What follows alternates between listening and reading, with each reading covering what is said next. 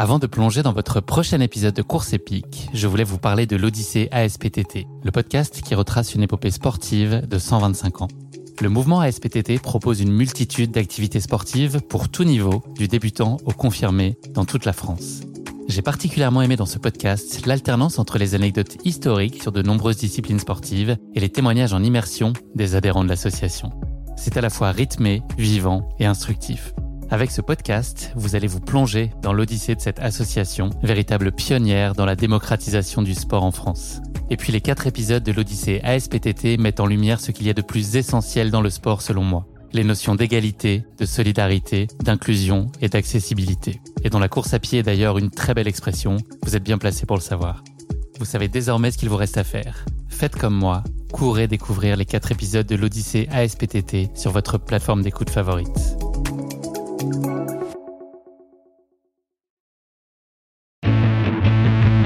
Je l'ai contactée et en fait, elle m'a dit, mais je fais pas du trail, je suis euh, quelqu'un qui participe à des, mm, à des sorties avec des joëlettes et la prochaine sortie, on traverse toute l'île de la Réunion. Si tu veux venir, tu peux. Mais voilà, c'est plusieurs jours d'aventure, quoi. Et en fait, je rêvais de traverser l'île de la Réunion. Porter une joëlette, j'avais, je m'étais toujours dit que c'était génial comme principe, mais je savais même pas que ça existait à la Réunion. Donc en fait, j'ai sauté sur l'occasion. Et ça s'est tellement bien passé que c'est là qu'ils m'ont parlé que l'année suivante, ils refaisaient la même chose, mais pendant la diagonale des fous. Et donc, euh, c'était obligé de revenir en 2019 pour la diagonale, quoi. Euh, Théo, du coup, il arrive en hélicoptère à Lillette à Malheur parce que bah, personne ne peut le porter en voiture, il n'y a pas de route. C'est son arrivée, elle est juste géniale. Pareil que Lydie, c'est quelqu'un qui a toujours le sourire. Euh, Théo, pendant toute la descente, on le sait qu'il est stressé, qu'il a toujours un peu peur, mais il nous guide. En fait, il fait vraiment partie de l'équipe, même s'il peut pas marcher. Il nous dit toujours s'il y a une marche, s'il y a quoi que ce soit. Moi, en descente, je suis derrière, donc je vois rien. Et c'est c'est Théo qui me dit euh, si j'ai des obstacles qui arrivent. Et en fait, c'est Théo, c'est mes yeux. Et j'adore ce fonctionnement de se dire, euh, bah oui, c'est une personne à mobilité réduite, mais il est clairement dans l'équipe.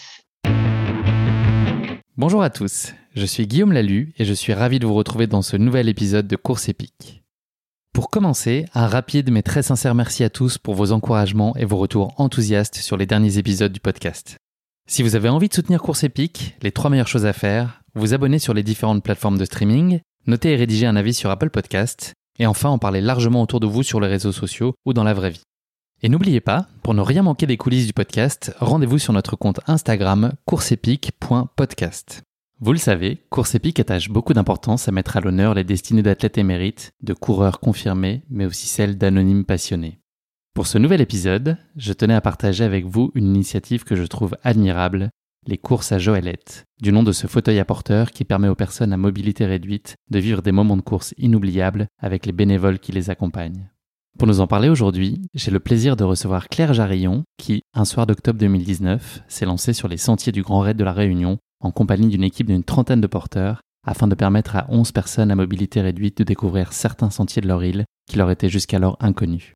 Un immense défi physique, évidemment, sur les 110 km et 9600 mètres de D+, que compte la course, mais au-delà de ça, la promesse d'une aventure humaine bouleversante et inoubliable que va partager avec nous Claire. Mais je ne vous en dis pas plus. Claire va vous raconter tout ça bien mieux que moi. Bienvenue dans notre nouvel épisode de Course épique. Porte bonheur. Bienvenue sur Course épique, le podcast running et trail qui vous fait vivre dans chaque épisode une histoire de course inoubliable grâce au témoignage de son invité. Athlète émérite, coureur confirmé ou anonyme passionné, quand la légende d'une course et la destinée d'un coureur se rencontrent, c'est dans Course épique qu'elle se raconte. Course épique, c'est un invité, une course, une histoire hors du commun. Bonne écoute Bonjour Claire, bienvenue dans ce nouvel épisode de Course épique. Comment se passe ton début d'été? Eh ben, salut Guillaume, eh ben, ça va très bien. Euh, même si la météo est pas la plus parfaite, au moins euh, il fait doux et c'est assez agréable. Et c'est un début d'été où du travail en plus. Euh, oui, ouais. bah, l'été, je suis médecin généraliste remplaçante. Du coup, c'est là où tous les médecins partent, donc c'est là où tous les remplaçants travaillent. Donc, été assez chargé. Avant qu'on parle plus particulièrement de ta pratique sportive, est-ce que tu pourrais te présenter en quelques mots pour nos auditeurs? Eh ben, je m'appelle Claire, j'ai 32 ans. Euh, je vis sur Toulouse et je travaille en Ariège, dans les montagnes. Euh, je suis euh, quelqu'un qui voyage pas mal, qui, qui a toujours le sourire et qui adore tous les sports. On entend que tu as le sourire, ça se sent d'ici. Ah, t'es tombé de ta chaise Non, c'est bon Claire, est-ce que tu pourrais nous parler de tes premiers pas dans le sport quand tu étais plus jeune? Quelle place tenait le sport euh, dans tes premières années? Euh, Le sport, alors ma mère était prof de PS en lycée. Donc en fait, j'ai toujours eu euh, des sports dans la vie, enfin dans des activités à côté. J'ai commencé par de l'athlétisme, ensuite j'ai fait de l'escalade, de l'équitation. En équitation, j'ai fait une discipline qui s'appelle le Pony Games, où c'est des jeux en équipe, où c'est des jeux un peu d'idiots, où on descend du cheval au galop, on monte dessus au galop, on se fait un peu piétiner par le cheval à des moments. Combien de fractures à, ton compte? Eh ben zéro, malgré plusieurs piétinages. non, non, mais donc voilà, ça c'était, ça m'a pris pendant plus de 15 ans à peu près l'équitation. Et c'est collectif, c'est ça? C'est des épreuves collectives? Ouais, il y a des. Soit on peut le faire tout seul, soit en binôme, soit en équipe de 5. Et moi, j'ai toujours fait en équipe de 5, du coup. Et après, bah, avec les, la fac, la médecine, bah, moins le temps de faire tout ça. Donc, euh, je me suis mise à la course à pied. Euh, parce qu'au moins, pas de contraintes d'horaire et j'étais bien plus libre. Et au début, je détestais ça. Et petit à petit, bah, j'ai adoré. Et après, euh, je me suis blessée en 2017. J'ai fini dans le plâtre. Donc pour la rééducation, j'ai pu refaire euh, de la natation, ce que j'ai fait pendant de longues années en UNSS euh, au collège. Sans tes poneys? Sans les poneys, et oui, pas d'aquaponey, désolé pour tout le monde. Euh, donc ouais, j'ai pu reprendre la natation et je me suis mise au vélo de route, chose que je détestais et que je trouvais inutile. Et en fait, pareil, je me suis mise à adorer. Donc ensuite, passage au triathlon et déménagement en 2018 à La Réunion et découverte du trail. Et là, Coup de cœur. Passion. Donc voilà. Est-ce que tu peux nous parler de, spécifiquement sur la course à pied, la première course à laquelle tu as participé? Qu'est-ce qui a déclenché à un moment ton envie de, franchir le pas, de te lancer sur une compétition? euh, La toute première course euh, que j'ai faite, si je ne me trompe pas, c'était un triathlon en fait. J'ai jamais fait de course euh, à pied avant en compétition. Et je me suis lancée sur un triathlon quand euh, mon kiné m'a autorisé à recourir. Euh, la semaine qui a suivi, j'ai couru quatre fois. Euh, dans les limites de ce qu'il m'avait dit, bon, j'ai un peu poussé le bouchon quand même. On ne te croit pas, Claire. On sait que tu as fait plus que ce qu'il t'avait dit. et le et le vendredi, j'avais le temps, donc j'ai été nager, j'ai fait du vélo et j'ai été courir. Et je me suis dit, ok, bah en fait, tu peux faire un triathlon. Donc je me suis inscrite à cinq triathlons en cinq semaines pour euh, le mois qui suivait. Quel type de format de triathlon? C'était des formats S, M C'était du S. D'accord. C'était du S et je sortais d'un plâtre euh, quelques semaines avant. Donc euh, voilà les, bonnes idées que je peux avoir. et t'as bien encaissé les quatre? Ouais, il y en avait même cinq. et oui, ça s'est très bien passé c'était un régal. Donc, et ensuite, je me suis mise à faire vraiment de la. Enfin, après, j'ai fait mon premier semi-marathon quelques mois plus tard. Mais voilà, j'ai commencé par le triathlon en compétition plutôt que de passer par euh, autre chose. Est-ce que tu as aujourd'hui un format de course de prédilection Sur quelle euh, distance ou discipline tu t'amuses le plus aujourd'hui? Euh, Je dirais le trail. ça va peut-être faire rire tout le monde parce que on, peut marcher à des moments quand les montées sont trop raides. Donc ça, moi, ça me bat. Et on peut manger surtout. On mange beaucoup. Donc ça, ça me plaît. C'est ce qui me plaît le plus, je pense. Euh, du coup, plus le format est long, plus je peux manger, donc plus je suis heureuse. Euh, mais après, la fatigue rentre en compte. Donc, du 60 km, ça me va. Un peu plus court, ça me va aussi. Trop rapide, euh, ça veut dire qu'il faut courir tout le temps et pas réfléchir. Et ça, j'ai du mal. Mais j'aime bien quand même. En vrai, je suis pas très difficile. À partir du moment où je peux m'amuser, ça va. Est-ce que tu peux nous dire quels sont selon toi tes points forts et tes points faibles que ce soit d'ordre physique ou mental, ou est-ce que tu penses que tu euh, te débrouilles particulièrement bien et, des zones d'amélioration que tu identifies par ailleurs? Alors, je dirais que mon gros, gros, gros point faible, et que tous ceux qui me connaissent pourront confirmer, c'est vraiment le mental. Euh, je suis capable à des moments de déconnecter complètement le cerveau et de laisser rouler le corps. Et à ce moment-là, je fais des, choses euh, merveilleuses. Et à d'autres moments, je suis capable de douter de la moindre petite chose et il m'arrive régulièrement de pleurer que ce soit en, sortie trail euh, tranquillement avec mon copain ou, euh, ou pendant une compétition juste parce que je panique et que je doute de moi. Et à ce moment-là, mais je suis vraiment ma pire ennemie. Qu'est-ce que tu ressens là? Tu as, l'impression que tu vas pas y arriver? Qu'est-ce que qu'est-ce qui vient t'écraser comme ça? Oui, que je vais pas y arriver, que je suis plus lente, que je suis un boulet, que plein de choses. Et du coup, à ce moment-là, souvent, je me fais submerger. Donc là-dessus, je, je travaille beaucoup justement pour ne plus me faire avoir par ça et ne plus me faire aussi avoir par la peur parce que des fois, dès que c'est un peu long, un peu difficile, un peu technique, je peux avoir peur de me blesser. Et donc maintenant, euh, voilà, je commence à appréhender tout ça et à mieux gérer tout ça, euh, justement pour ne plus me faire avoir parce que bah, quand le corps roule et que c'est la tête qui bloque, c'est quand même dommage, quoi. Est-ce que ça t'a déjà dissuadé, tu penses, de faire des courses ou des plus longs formats auxquels potentiellement tu serais capable de, réussir? Est-ce que tu penses que ça a été aussi un frein pour toi parce que c'est des choses que tu peux ressentir en amont, cette crainte et cette, cette peur de pas y arriver, ou est-ce que c'est vraiment que dans l'instant? Ah non, je suis capable d'anticiper euh, des semaines avant, d'analyser le moindre détail de course. Quand j'arrive sur une course, je peux savoir le moindre détail de la courbe de dénivelé de la course. Je sais où sont chaque ravitaillement et tout. J'ai tout regardé pour me rassurer. Donc je suis, euh, je suis devenue une cartographie même dès que j'arrive. Euh, enfin voilà, c'est tout ça pour me rassurer. Après, je peux, il y a des moments où je suis capable de très bien gérer le truc, ce qui m'est arrivé déjà sur une course de 60 km où la pire descente qui existait, euh, je l'ai eue sous la pluie. Elle était très raide, il y a des cordes, tu te jettes d'arbre en arbre et tout. Et en fait, mon cerveau a déconnecté. Et à ce moment-là, j'ai fait des trucs merveilleux. Et du coup, c'est à partir de là où j'ai commencé à me dire qu'en fait, j'étais capable de beaucoup. Et donc, il faut que j'arrive à déconnecter, mais ça, je décide pas forcément. Après, euh, petit à petit, vu que je commence à connaître un peu mon fonctionnement, je suis capable aussi de dire aux gens qui sont à côté de moi euh, que je commence à paniquer, on va dire, et qui qu'il faut me faire passer à autre chose ou n'importe. Et ça m'a déjà desservi dans ma première course longue où c'était un 50 km, première course avec des barrières horaires où euh, clairement j'avais peur des barrières horaires et donc tant que je les avais pas toutes passées, j'étais en panique et j'ai pas profité à fond parce que euh, ces barrières horaires me stressaient quoi. Donc c'est un peu dommage euh, de se faire ça alors que c'est des choses que j'adore quoi moi aussi, c'est un truc qui me, qui me prend au ventre jusqu'à à peu près la moitié de la course où je suis persuadé que je vais mm. pas réussir à passer les barrières horaires. Et à partir du moment où je vois que j'ai à peu près le temps, je, là, je commence à profiter un peu plus sereinement de la course. Mais c'est un truc qui aussi me, me préoccupe pas mal quand je démarre une course. J'ai un peu l'impression d'être très limite et un peu la, tête dans la montre. On a l'impression que de pas passer le cut euh, sur les deux ou trois premières euh, barrières horaires. Claire, est-ce que tu peux nous parler euh, de l'accomplissement que tu trouves dans la pratique de la course à pied aujourd'hui? Qu'est-ce que ça te, ce que ça change dans ta vie? Qu'est-ce que ça te donne? Euh, ça me permet de bah, justement de mieux me connaître, de commencer à plus à, mieux savoir appréhender mes émotions, à, à savoir m'écouter aussi, à savoir écouter certaines informations qui avant pouvaient me faire peur dans mon corps et que finalement je me rends compte que c'est une simple information qui n'est pas forcément négative. Euh, je sais mieux écouter les douleurs que je peux avoir aussi dans mon corps, savoir si c'est des douleurs euh, de fatigue, de blessures, de surentraînement, des choses comme ça. Donc c'est assez agréable de savoir que je, je commence à mieux me connaître. Est-ce que c'est lié à ton métier de médecin? Est-ce que ça peut avoir un impact aussi là-dessus sur ta connaissance de, de toi ou c'est tu penses que ça n'a pas de lien direct?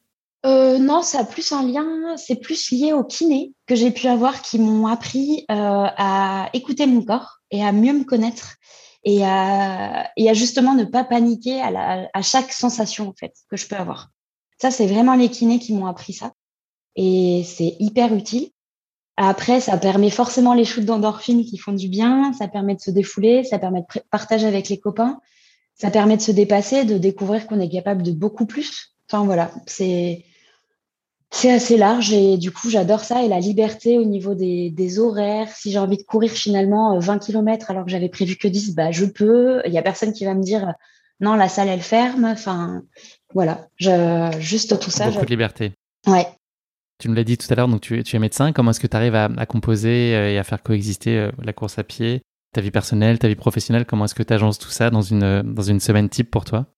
C'est très aléatoire parce que je peux très bien passer d'une semaine où je ne travaille pas et donc où les choses euh, s'organisent assez facilement, on va dire, à une semaine où je travaille et où des fois je fais plus de 12 heures dans la même semaine, enfin dans la même journée. Donc, euh, à la fin de certaines journées, c'est impossible d'aller courir, même avec la plus grande des volontés, parce que je sais qu'avec la fatigue, c'est euh, un risque de blessure, un risque de surmenage. Donc, euh, c'est assez compliqué par moment. Petit à petit, je commence à m'organiser. Là, pour cet été, j'ai compris que je pourrais pas faire de grosses préparations, des longues distances. Donc, je fais des sorties plaisir. Y a des moments j'ai la forme, bah, je fais la distance que j'ai envie de faire. Tant pis si si c'est pas une vraie préparation. Je sais aussi qu'à force de faire des longues, des distances de façon assez aléatoire et parfois des 30 km ou plus, bah, mon corps est capable de le faire. Donc, si j'en ai envie à un moment, je ne me limite pas là-dessus. Et j'essaie de faire quand même du renforcement euh, assez souvent, voire tous les jours, au moins cinq minutes, même si c'est pas grand-chose, juste histoire d'éviter les blessures. Merci beaucoup pour cette présentation, Claire. Place désormais à notre séquence de la basket chinoise, notre format de portrait chinois version sportif. Première question de cette basket chinoise pour toi, Claire. Si tu étais un personnage fictif, qui serait-il? Alors, j'ai un mélange entre deux personnages. Euh, il y aurait Mulan et Réponse. En fait, euh, Mulan pour le côté assez guerrière parce que elle est bien plus courageuse que moi, je pense, ou en tout cas, elle est courageuse comme j'aimerais être, euh, et assez guerrière et battante. Et elle n'écoute pas, elle continue à avancer quoi qu'on lui dise. Et réponse, euh, le côté qui sort du donjon, qui découvre l'herbe fraîche avec sa poêle dans la main, c'est un peu moi ça. et du coup, voilà, un petit mélange des deux. Franchement, je pense que c'est pas mal. T'as regardé beaucoup de Disney dans ta jeunesse et encore aujourd'hui peut-être d'ailleurs? Ouais, et Réponse fait partie des, Disney que j'ai pas mal vu avec Vaiana quand même. Vaiana pour aller en Calédonie. Dans l'avion, je crois que je l'ai pas loupé une seule fois. D'accord, elle est proposée systématiquement dans tous les vols, c'est ça? Pour aller en Calédonie, oui. Et du coup, euh, voilà, à chaque fois, je l'ai regardé. C'est ta Madeleine de Proust. Deuxième question de cette basket chinoise pour toi, Claire. Si tu étais un animal, lequel serait-il? Euh, pareil, un mélange entre deux trucs qui n'ont strictement rien à voir. Entre un sanglier, parce qu'en fait, je suis pas très délicate sur les sentiers. S'il y a une flaque de boue, moi, je, vais droit dedans. Ça me fait vraiment rire. Quelle que soit la profondeur de la flaque, j'y vais. Et j'adore. Plus je suis sale, plus je suis morte de rire. Est-ce que ça fait rire tes voisins à côté ou pas? Que tu asperges au passage? Ça dépend. Après, bon, voilà, ils le savent. Et mon copain m'appelle parfois Mimi Cracra quand même. Donc, euh, voilà. Et l'autre animal, ça serait une rémanta, parce que en vrai, j'adore être sous l'eau. C'est l'endroit où je me sens le plus calme. Et une rémanta, c'est juste majestueux, ça vole dans l'eau. C'est, enfin voilà, moi j'ai adoré nager à côté plein de fois et et j'adore cet animal quoi. J'essaie de visualiser ce que pourrait être le mélange d'un sanglier et d'une rémanta. C'est assez particulier comme, euh, comme résultat. Oui, voilà. Mais en tout cas, c'est intéressant comme réponse. Dernière question, c'est le basket chinoise pour toi, Claire. Est-ce qu'il y a un sportif ou une sportive qui serait une source d'inspiration pour toi? Euh, Ça serait Emily Forsberg, qui est la compagne du coup de Kylian Jornet.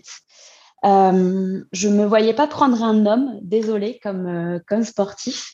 Et cette, cette femme, elle, a, elle performe quand même bien. Elle arrive à être maman. Elle fait attention à l'environnement, à, à l'alimentation, à la santé, à pas mal de choses. Et et je sais pas, elle a une, sorte de douceur euh, dans son fonctionnement que j'apprécie beaucoup. Et euh, voilà, j'aime bien le rayonnement qu'elle peut avoir en tout cas.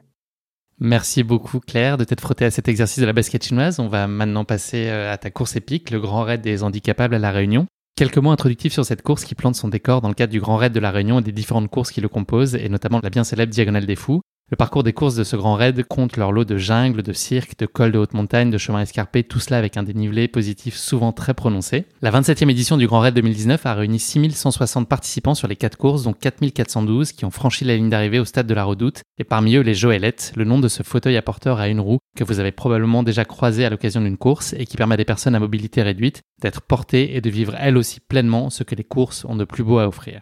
Ce grand raid des handicapables auquel tu as pris part en 2019, Claire a aussi donné l'opportunité à 11 personnes à mobilité réduite de vivre une formidable aventure sur les sentiers de la Réunion grâce aux porteurs et aux bénévoles de votre association Réunion Aventure Joëlette et sous le parrainage de l'athlète David Hoss. Tu faisais donc partie des 70 personnes dont 31 porteurs qui ont parcouru à cette occasion 110 km, donc 80 km de portage sur près de 9600 mètres de dénivelé cumulé, tout ça en 4 jours. Vous l'aurez compris, nous allons donc vivre par ton entremise aujourd'hui un défi sportif d'exception bien sûr, mais plus que tout, une aventure humaine absolument mémorable.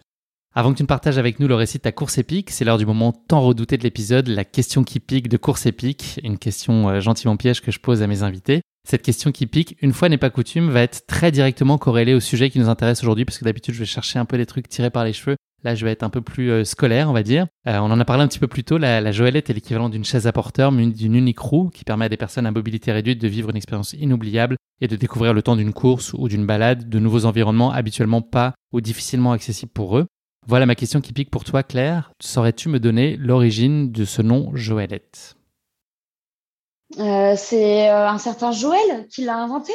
C'est une bonne réponse. tu as bluffé ou tu savais Non, je crois qu'on me l'avait déjà dit, mais je me suis dit qu'avec le bluff, ça pouvait peut-être passer. Peut-être Eh ben, que on a- cerveau ouais. se rappelait effectivement de ça. En tout cas, c'est une bonne réponse, effectivement. C'est en 1987 que Joël Claudel, accompagnateur en montagne, a imaginé la première joëlette pour son neveu Stéphane, atteint de myopathie. Joël faisait alors le constat que l'usage d'un fauteuil à deux roues était bien trop limité sur chemin accidenté. Ainsi, malgré sa maladie dégénérative, son neveu a pu, grâce à cette joëlette, profiter des grands espaces et découvrir à 17 ans les chemins de l'île de la Réunion, puis ceux de l'Atlas au Maroc. Afin d'en faire profiter un maximum de personnes, Joël a consacré une majeure partie de son temps pendant l'hiver suivant à fabriquer dans son atelier ses joëlettes, composées d'un siège baquet, d'une roue centrale et de quatre poignées pour ses deux porteurs.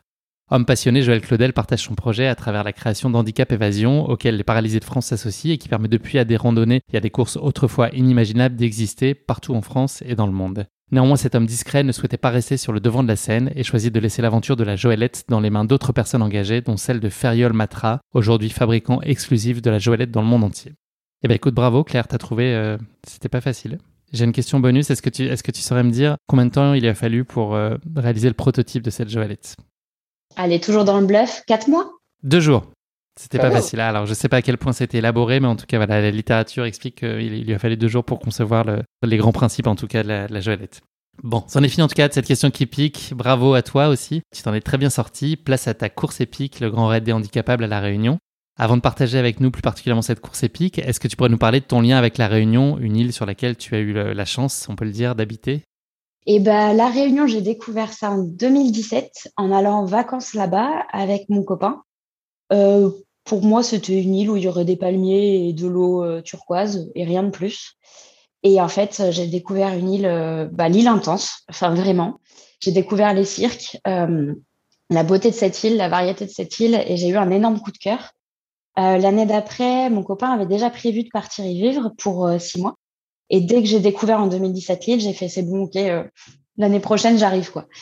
et, et en fait, euh, donc j'y ai passé six mois pour finir mon internat là-bas. Six mois dans une équipe euh, géniale euh, à l'hôpital, six mois à rencontrer des gens géniaux, bah, dont euh, Réunion Aventure Joëlette. Enfin, six mois extraordinaires, euh, tellement géniaux que quand j'ai traversé l'île pour la première fois avec eux, ils m'avaient proposé de faire bah, la diagonale des fous avec eux l'année qui suivait. Et je savais à ce moment-là que je serais en Calédonie et je leur avais dit que en fait, je leur faisais la promesse de revenir, que tant pis s'il fallait que je fasse euh, 30 heures de vol, euh, je les ferais. Je voulais absolument être avec eux et que j'allais revenir quoi.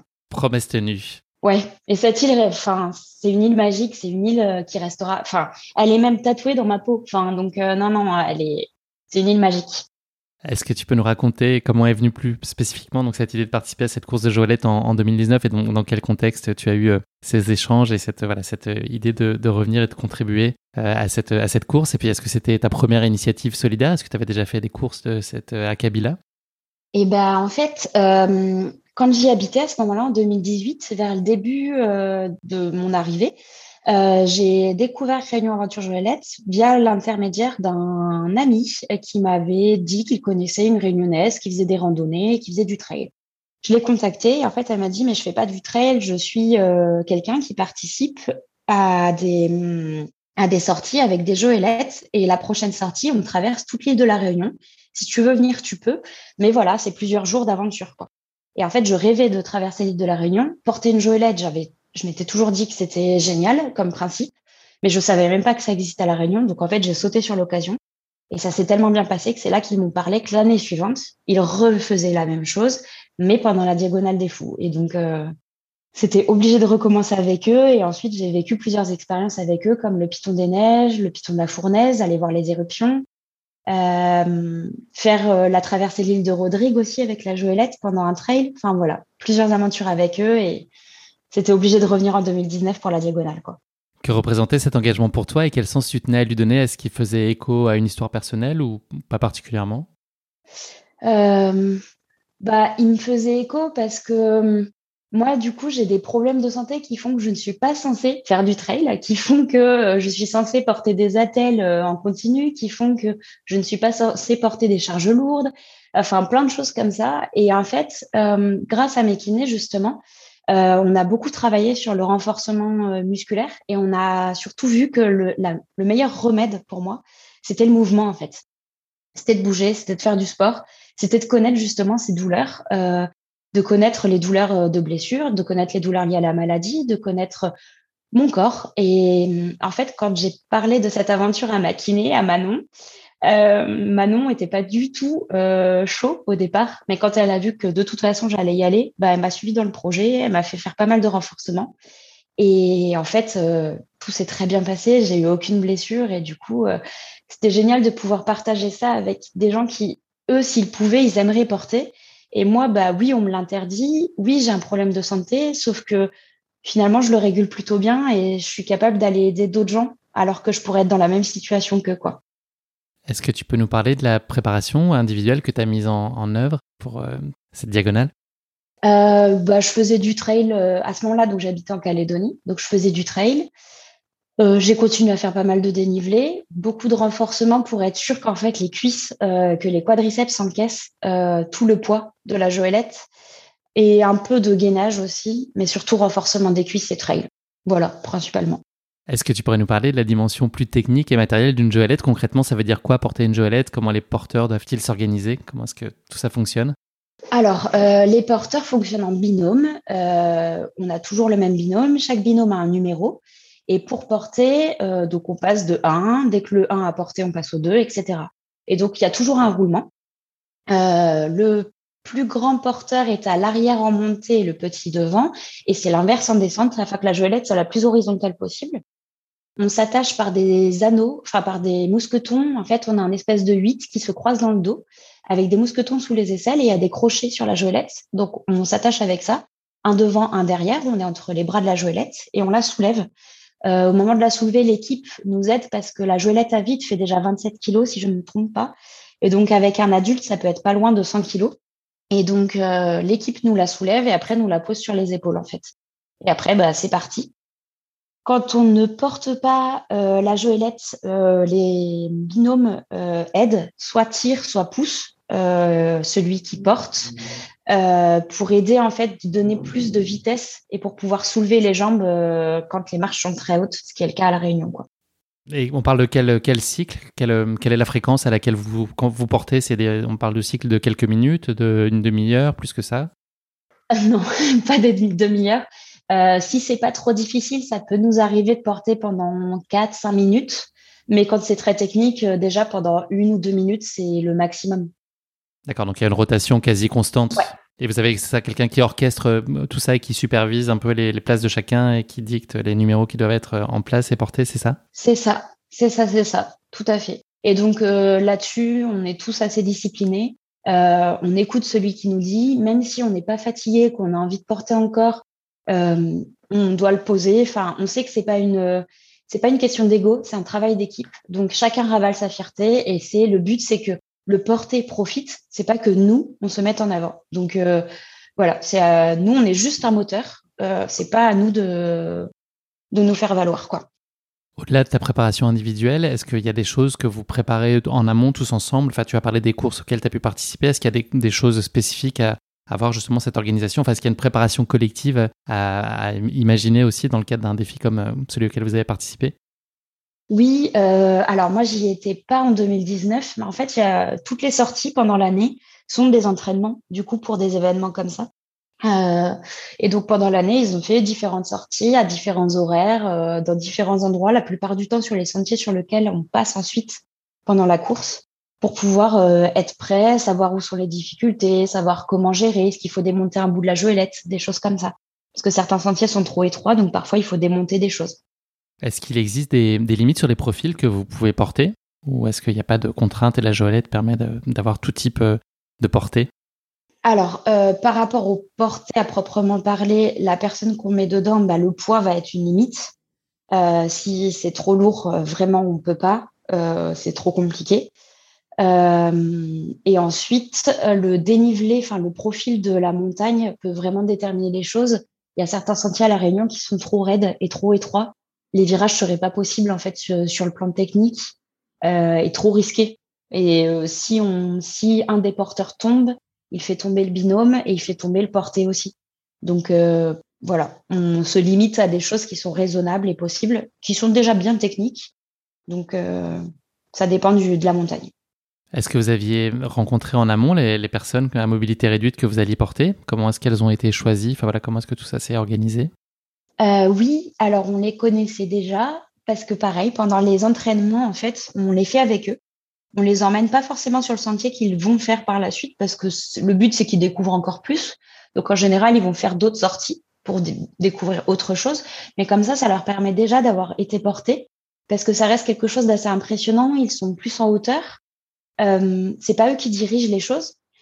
Quand c'est en descente, c'est vraiment vertigineux. Certains sentiers, déjà, nous, sur nos pieds, sont un peu euh, surprenants, on va dire. Et pour eux, c'est encore plus impressionnant parce qu'ils sont vraiment inclinés. Donc, ça peut, et à des moments, ils sont au-dessus du vide, vraiment. Donc, il faut être déjà un peu habitué. Ça demande aussi un certain gainage. Donc, il y a certaines personnes qu'on ne peut pas porter ou alors, en les portant, on se rend compte qu'il y a besoin de rajouter une ceinture de maintien ou des choses comme ça. Donc, il y a besoin justement de faire des essais. Et puis, il y a certains porteurs, portés, pardon, qui se rendent compte aussi qu'ils ne peuvent pas, qu'ils ont trop peur ou n'importe. Donc, euh, pareil, c'est utile d'essayer avant, en tout cas. Qu'est-ce que tu t'attends à vivre avec cette course, Claire? Euh, Beaucoup d'émotions, de la fatigue. Et tu as été servi sur, les deux, sur ces deux points-là, en tout cas, tu as été servi. Oui, oui. Et, euh, des, non, mais des moments inoubliables, des moments de partage, de chant, de, de joie, de, de tout, en fait. Enfin, tout, mais tout ce qu'on peut vivre dans le trail m'a décuplé. Ça y est, nous sommes le jeudi 17 octobre 2019, nous sommes à quelques minutes du départ. Est-ce que tu peux nous parler de l'ambiance qui devait être assez exceptionnelle, d'autant plus que vous avez le privilège d'ouvrir le bal quelques minutes avant le départ de la diagonale? Euh, Ambiance de fou, parce que rien que de, se, que de passer à côté des coureurs qui, eux, vont partir pour la diagonale des fous, tout le monde nous fait une ovation en fait. Moi, je m'attendais pas à ça. Euh, du coup, c'est quelque chose d'extraordinaire. À Saint-Pierre, il y a une ambiance de folie le jour du départ euh, sur la ligne, mais pas seulement en fait. Pendant les 5 km qui suivent, c'est la même chose. L'ambiance est dingue. On part 15 minutes avant euh, les, coureurs, du coup, tout le monde est déjà en place. Enfin, c'est c'est quelque chose d'impressionnant. Et la télé nous a suivis quasiment sur toutes les, enfin, sur les 110 km, ce qui est aussi impressionnant parce que bah, j'ai pas l'habitude de ça. Moi, je suis euh, une petite personne dans sa montagne euh, qui fait sa petite vie et là voir tout ça pour nous et c'est enfin c'était dingue c'était vraiment dingue dans quel état d'esprit tu te sens toi sur la ligne de départ? Tu es euh, impatiente un peu nerveuse euh, enthousiaste? Comment est-ce que tu vis ce moment-là? Impatiente je sais très bien que ça va se passer à merveille que ça va être génial je les connais tous, j'ai trop hâte. j'ai trop hâte de chanter avec eux, de, de rigoler, qu'ils me charrient sur le fait que je mange tout le temps, que j'ai trop hâte, j'ai trop hâte de tout ça. Enfin, je, en fait, ça fait un an que je l'attends, quoi. Pour moi, c'est Noël. Et en, dépit de cette euphorie euh, ambiante, est-ce qu'il y a malgré tout des choses que tu redoutes un petit peu sur les, jours de course qui se profilent devant vous? Euh, La fatigue. C'est toujours mon point, ma bête noire, euh, la fatigue, parce que c'est ce qui fait en général que je me blesse. Et c'est ce qui fait aussi que des fois, je profite moins ou que j'arrive pas à donner le meilleur de moi-même. Et du coup, je me sens très frustrée dans ces moments-là. C'était simplement ça, je pense. Qu'est-ce que tu ressens sur les toutes premières foulées de la course? Quel effet a cette ambiance incandescente sur toi et sur vous tous? Je pourrais courir à une vitesse de, folie. Euh, je pourrais faire ça pendant des heures. Enfin, vraiment, c'est ça nous porte. C'est, euh... enfin, t'as as envie de pleurer en fait alors que c'est le départ, quoi. C'est compréhensible, oui. ça a été extrêmement fort. Non, c'était génial. Vraiment, en 5 km avec des gens qui, qui encouragent et qui, certains découvrent que ça existe en fait et trouvent ça génial. Enfin, je sais pas, c'est un mélange de plein de choses qui sont, faut le dire. Il faut aller porter une joëlette. C'est noté. J'invite tout le monde à le faire. Je l'ai pas, j'ai pas encore fait d'ailleurs moi, mais euh, mais c'est quelque chose euh, auquel il faut que je m'attache absolument. Claire, après 10 km de course, les concurrents de la tête de la diagonale commencent à vous rattraper. L'athlète David Hauss, qui est très sensible à votre initiative, vient notamment vous saluer pour le plus grand bonheur de tous. Ouais, ce, cet athlète, on l'a déjà vu l'année d'avant, en novembre 2018, sur le trail de Rodrigue. Et euh, il avait gagné le 50 km, on avait fait le 25. Il nous avait attendu à l'arrivée, nous avait félicité. Enfin, on avait parlé un petit moment avec lui et c'est quelqu'un de, c'est quelqu'un en or. Et franchement, il est dans la tête de course, il est dans les dix premiers, je crois, et il fait un détour juste pour venir nous dire félicitations, bonne course. Enfin, juste ça, c'est genre, euh, moi, de base, je, l'admire, mais là, c'est bon. Pour moi, il a. Et je vais forcément l'admirer à vie. Enfin, c'est quelqu'un de, génial. non, c'était super chouette. Tu admirais le sportif, maintenant tu admires aussi l'homme, c'est ça?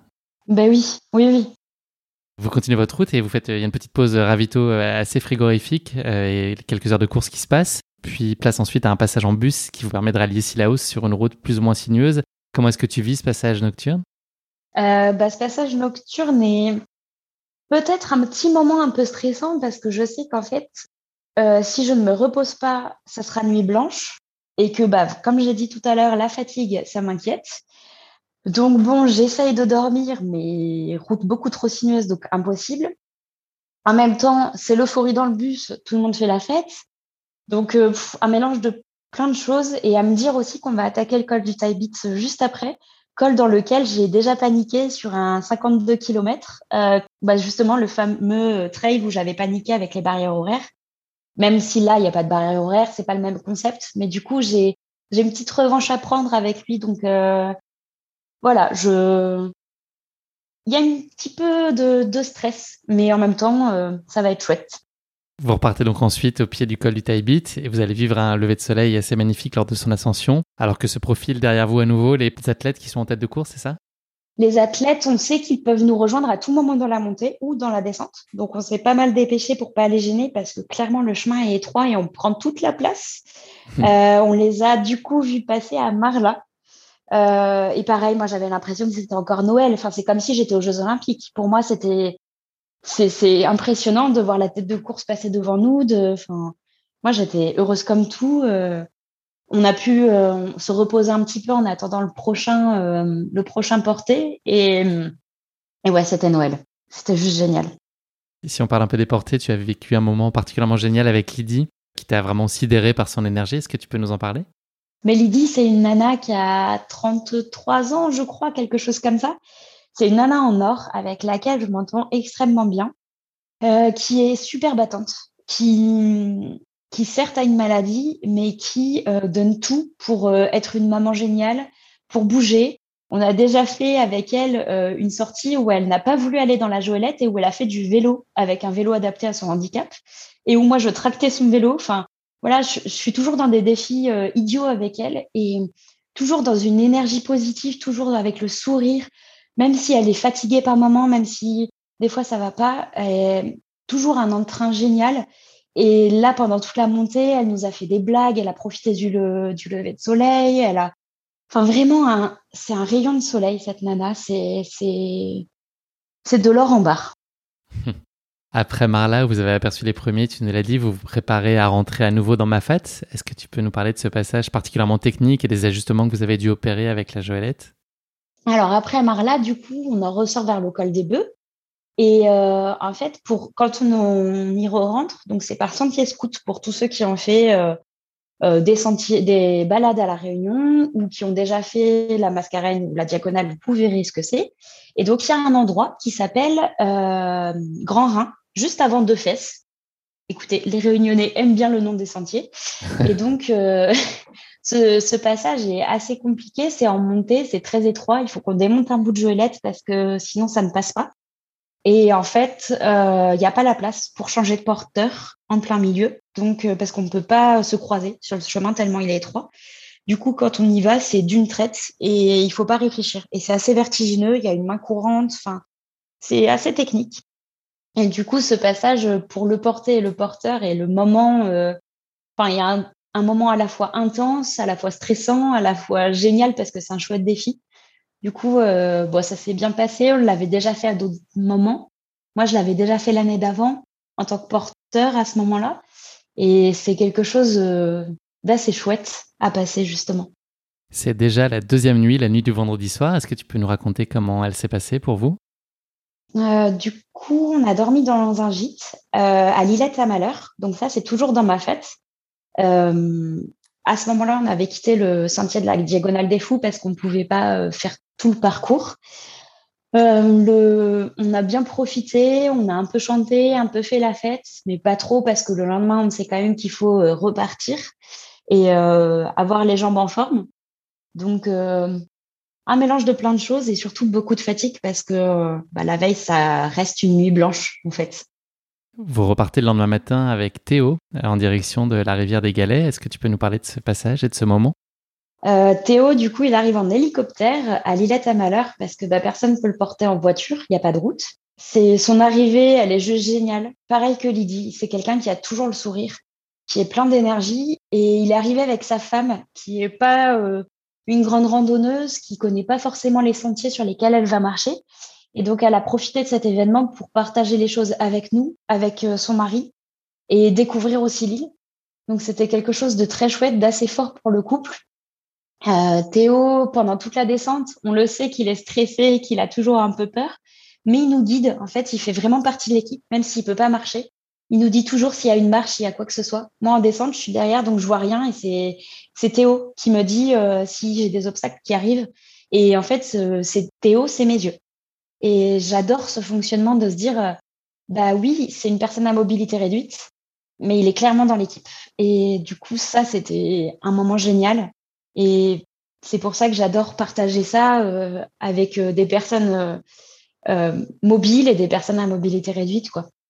Le moment est venu ensuite de laisser Théo. Vous empruntez alors le même sentier que la Mascareigne, cette fois sans Joëlette. C'est l'occasion pour vous de vous accorder une session très ludique entre porteurs sur ce passage où il n'est techniquement pas possible de porter quelqu'un, c'est ça? Oui, parce que du coup, on doit monter la montée de Dodane euh, qui fait, euh, je ne sais plus tout à fait, mais ça doit faire 800 ou 900 de dénivelé sur 3 km, quelque chose comme ça, 3-4 km, ce qui reste quand même assez raide et, technique. Et il y a des échelles, donc clairement la joëlette ne pourrait pas passer dans les échelles.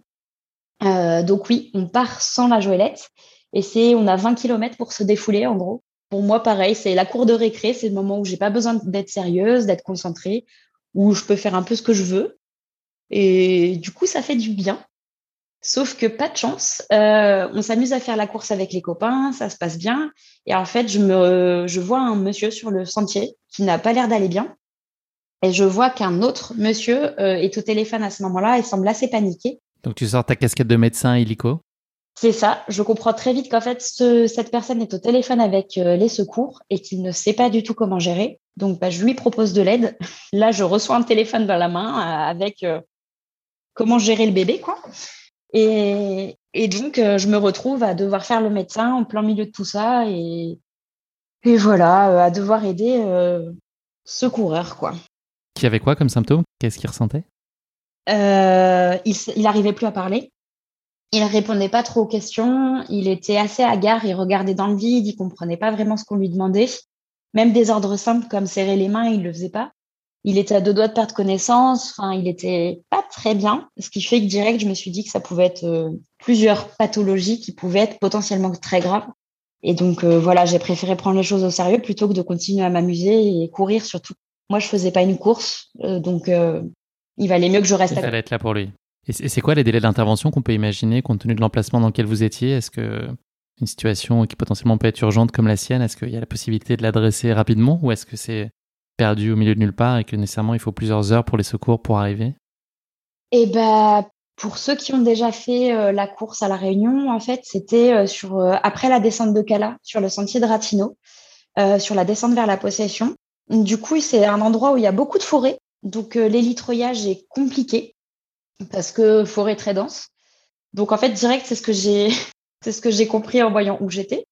Et euh, les secours sont disponibles, euh, soit ils peuvent venir à pied, soit éventuellement l'hélicoptère peut poser des secouristes ailleurs et ils finissent à pied, soit bah, moi, il faut que je trouve un moyen pour le descendre. Donc euh, à ce moment-là, je savais pas forcément les délais, je savais que bah, l'organisation et les médecins de la course ont l'habitude, on va dire, de devoir se débrouiller. Je savais que ça pouvait être très long et je savais aussi qu'il fallait que je sois efficace, on va dire. Donc tu es resté avec lui quelques heures jusqu'à l'arrivée des secours, c'est ça? Euh, oui, j'ai quand même réussi à faire en sorte qu'il aille un petit peu mieux. Du coup, on a réussi à descendre un peu en marchant. Euh, moi, mon seul but, c'était de le faire marcher jusqu'à un endroit où il y aurait plus d'arbres, parce qu'en fait, je connaissais le sentier, je savais que plus loin, c'était euh, beaucoup plus dégagé, et je me disais, dans le pire des cas, si c'est dégagé, l'hélicoptère arrive, quoi. Et si l'hélicoptère arrive en, quelques minutes, ça peut être vite réglé, et ça peut vraiment me sauver, et ça peut surtout le sauver lui, quoi. Donc tu l'as laissé à ce moment-là, tu as, pu, as réussi à l'accompagner jusqu'à chemin un peu plus, enfin ce passage un peu plus dégagé, et tu as pu le laisser là, et une fois qu'il était pris en charge, c'est ça? Oui, les secours sont arrivés à pied avec euh, la civière, euh, les médecins, les infirmiers. Euh, je crois que j'ai passé trois heures avec lui. Et en fait, il n'avait pas mangé, pas bu depuis le jeudi 20h. Et on était le samedi 16h. Ça fait long. Ouais. Et c'est des choses qui arrivent assez souvent sur des courses comme ça parce que les gens n'arrivent plus à manger, ne se forcent pas et continuent de se dire que ça va le faire. Et en fait, ils ne sont plus lucides et, et forcément, ça fonctionne pas, quoi. Donc ce petit interstice te permet aussi de trouver un job potentiellement pour l'année d'après, c'est ça? Oui, quand on est arrivé au stade de la redoute euh, à la fin fin de la, course, le médecin que j'avais au téléphone euh, pendant plusieurs heures pour qu'il euh, vérifie que tout aille bien, que je m'en sorte toujours parce que bah, j'avais pas grand chose avec moi. J'avais pas de trousse de médecin, j'avais un sac de trail, c'est tout. Euh, a voulu me recruter pour l'année suivante, oui. Il m'a demandé si je pouvais intervenir dans l'équipe médicale parce que j'avais eu les bons réflexes. Tu repars donc seul euh, ensuite jusqu'à ton arrivée dans un gymnase où tu te retrouves le reste de l'équipe pour y passer ce qui sera votre troisième nuit depuis le départ.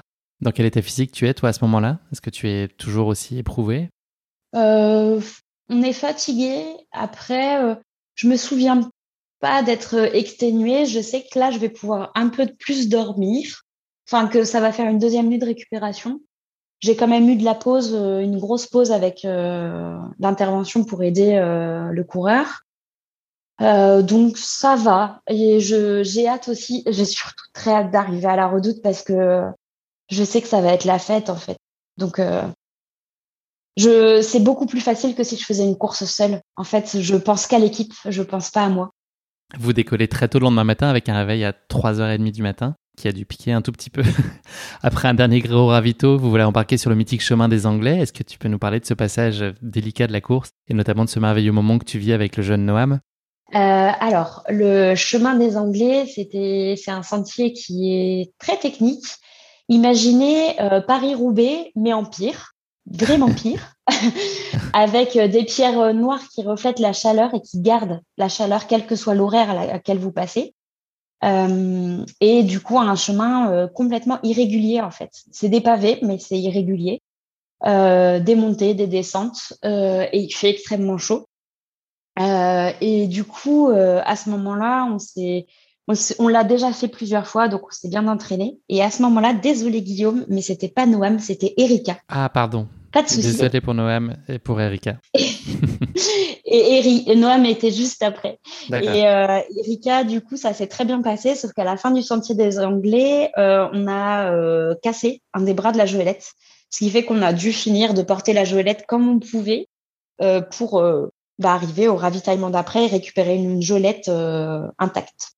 Et donc ensuite Noam, qui avait cherché des animaux Et ensuite, Noam, oui. Noam qui a 5 ans, euh, qui est adorable. Euh, encore un rayon de soleil. En fait, vraiment, on a, ils ont tous le sourire. Enfin, ils savent que, que, tout le monde se donne, eux aussi.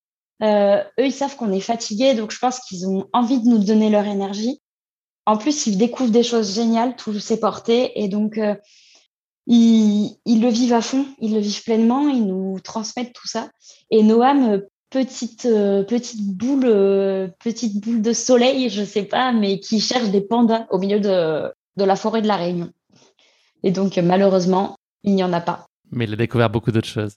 Oui, et on a pu profiter et j'ai pu même euh, donner mon harnais à des mamans pour que sa maman puisse le porter avec le papa, ce qui était très chouette parce qu'elle avait jamais pu le porter comme ça. Et du coup, euh, bah, c'était génial de pouvoir dire que c'était les parents qui le promenaient et qui lui permettaient de découvrir des choses. C'est pas trop difficile quand vous vous séparez avec chacun des portées euh, tout au fil de la course? Est-ce que c'est pas des moments aussi, des micro-moments hyper intenses en émotion au moment de se dire au revoir Et merci aussi? Ah si, si, si. C'est les moments d'arrivée, de départ. À chaque fois, c'est c'est riche en émotions, riche en pleurs, riche en beaucoup de choses. Euh, après, on le sait qu'on va les retrouver à l'arrivée pour euh, vivre l'arriver tous ensemble. Mais à chaque fois, les séparations, c'est c'est compliqué parce qu'on sait aussi qu'il faut se remettre euh, dans la concentration pour le suivant. Enfin, c'est c'est comme une fin de colonie à chaque fois. Avec la promesse de se revoir qui est belle. Oui. Après quelques ultimes ravitaux et descentes, vous arrivez à la descente du Colorado, qui est la dernière de la course, et vous retrouvez les derniers concurrents du Grand Raid. Comment se passent ces derniers moments de course? Euh, du coup, on les a doublés dans la descente du Colorado. On les a attendus ensuite pour les laisser arriver avant nous. Moi, je, je les admire tout autant en fait que les premiers, c'est les coureurs parce que ils ont le courage d'aller jusqu'au bout, même si la barrière horaire est pas loin d'eux, même s'ils sont épuisés, même s'ils ont des douleurs. à ce moment-là, c'est quand même le dimanche, il est pas loin de 15 heures. Ils sont partis le jeudi soir à 22 heures. ils n'ont pas spécialement dormi.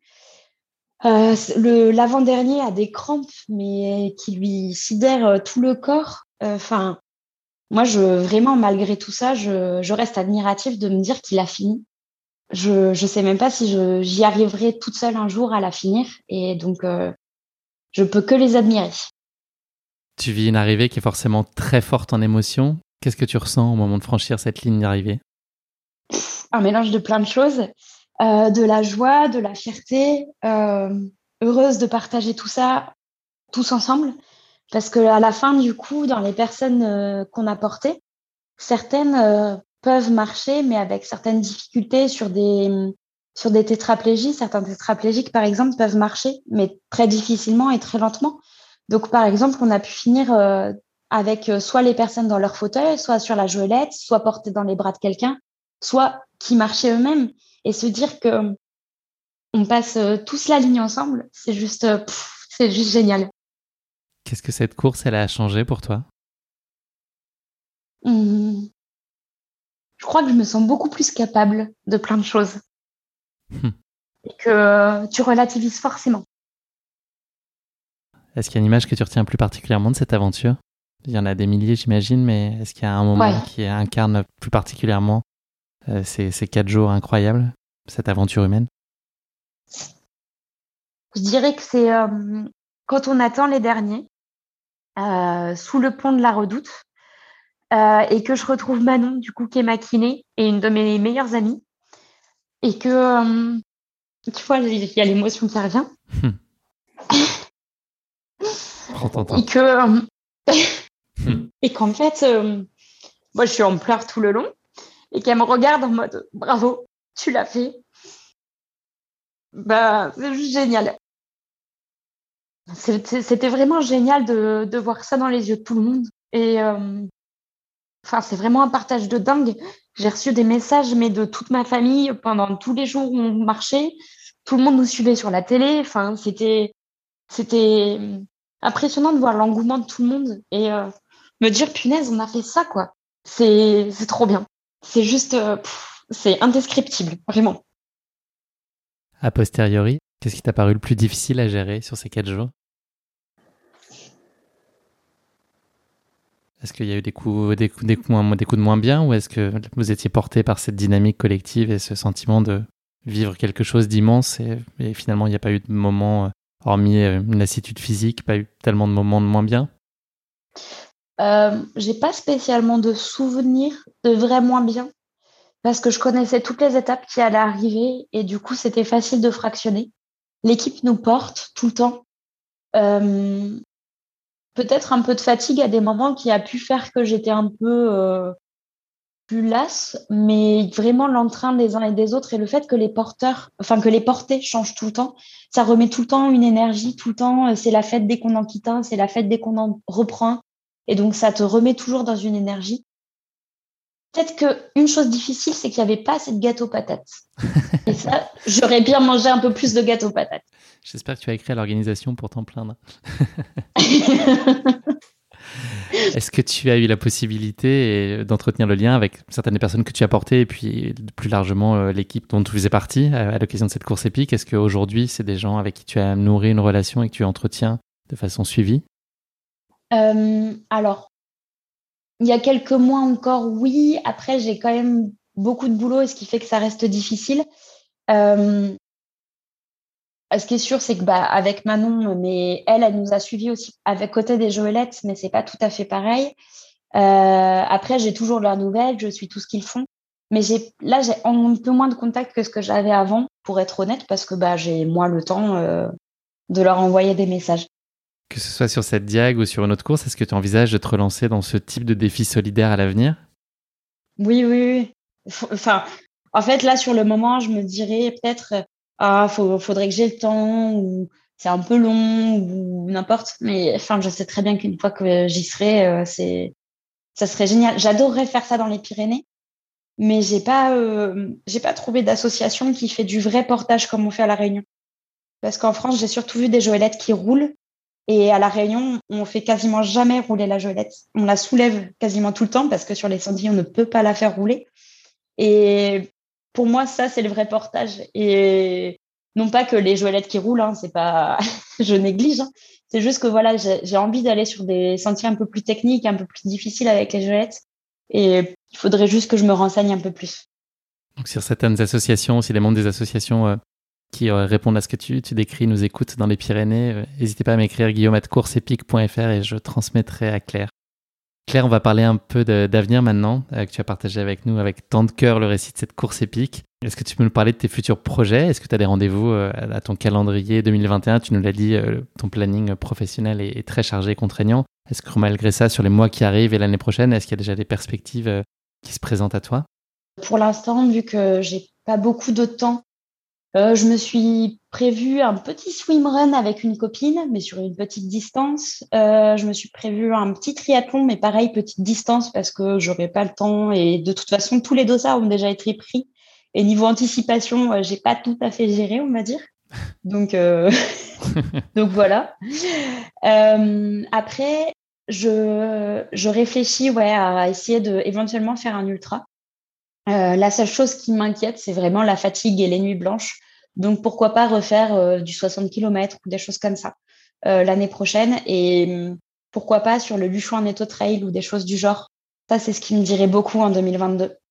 Je te propose de conclure cet épisode non pas avec le mot de la fin, mais avec le motto de la fin. Claire, est-ce que tu pourrais partager avec nous la phrase qui te motive, qui t'inspire? Est-ce qu'il y a une phrase qui incarne un peu ta philosophie de vie? Tu vas rigoler, c'est encore en lien avec Disney. Euh, quoique je ne sais pas si c'est Disney, c'est peut-être Pixar, Kung Fu Panda, euh, avec la phrase Hier est l'histoire, demain est mystère, aujourd'hui est un cadeau, c'est pour cela, c'est pourquoi ça s'appelle le présent. Super. Bah, écoute, je, la connaissais pas, il faut que j'aille revoir mes classiques euh, de dessins animés Kung Fu Panda. J'ai des, des, enfants, donc je vais sûrement avoir l'occasion de le faire très prochainement. C'est Maître Yu qui dit ça au Kung Fu Panda. Un message empreint de sagesse. Claire, c'est malheureusement déjà la fin de cet épisode. Merci beaucoup d'avoir pris le temps de nous faire vivre dans tes baskets cette fabuleuse aventure collective sur les sentiers de la Réunion. Je suis ravi d'avoir pu, par ton intermédiaire, mettre en lumière une si belle initiative solidaire doublée d'un exploit physique absolument exceptionnel. Bravo à toi, à l'équipe de bénévoles qui t'entourait et évidemment aux personnes que vous avez portées sur le trajet et qui ont eu la chance de vivre avec vous cette aventure unique et de découvrir des paysages qui leur étaient jusqu'alors malheureusement inaccessibles. Cette expérience doit être, je n'en doute pas, ancrée à jamais dans vos mémoires et dans vos cœurs à tous. Merci encore pour nos passionnants échanges, Claire. Je te souhaite beaucoup de bonheur et beaucoup de réussite bah, pour tes futurs projets sportifs, personnels. J'espère que tu réussiras à te dégager du temps pour vivre ta passion euh, du sport aussi, à côté de ta, grosse charge professionnelle. Voilà. En tout cas, je te souhaite de, t'accomplir pleinement. Et merci, encore pour ce partage. C'était vraiment passionnant et très émouvant. On, on a pu sentir ton émotion à la fin de l'épisode. Sache que je l'ai vécu aussi et je suis convaincu que nos auditeurs vont être extrêmement touchés par tout ce que tu as pu nous raconter. Eh ben merci et surtout euh, si ça vous dit de, de découvrir ce que c'est que les joëlettes, même si vous êtes une femme de petit gabarit, vous pouvez très bien la porter. la preuve, euh, j'y arrive et on était quatre femmes de petit gabarit à y arriver. Donc euh, n'hésitez pas et, et c'est une question de volonté, pas une question de force. C'est bien noté. Merci beaucoup Claire. À très bientôt. Bonne fin d'été. Salut. Salut. Merci à tous de nous avoir suivis. J'espère que cet épisode vous a plu. Pour ne manquer aucun épisode, n'oubliez pas de vous abonner sur les différentes plateformes de streaming. Et si le cœur vous en dit, n'hésitez pas à mettre le maximum d'étoiles sur iTunes, cela aidera Course Épique à se faire connaître plus largement encore. Merci et à très bientôt pour notre prochain épisode de Course Épique.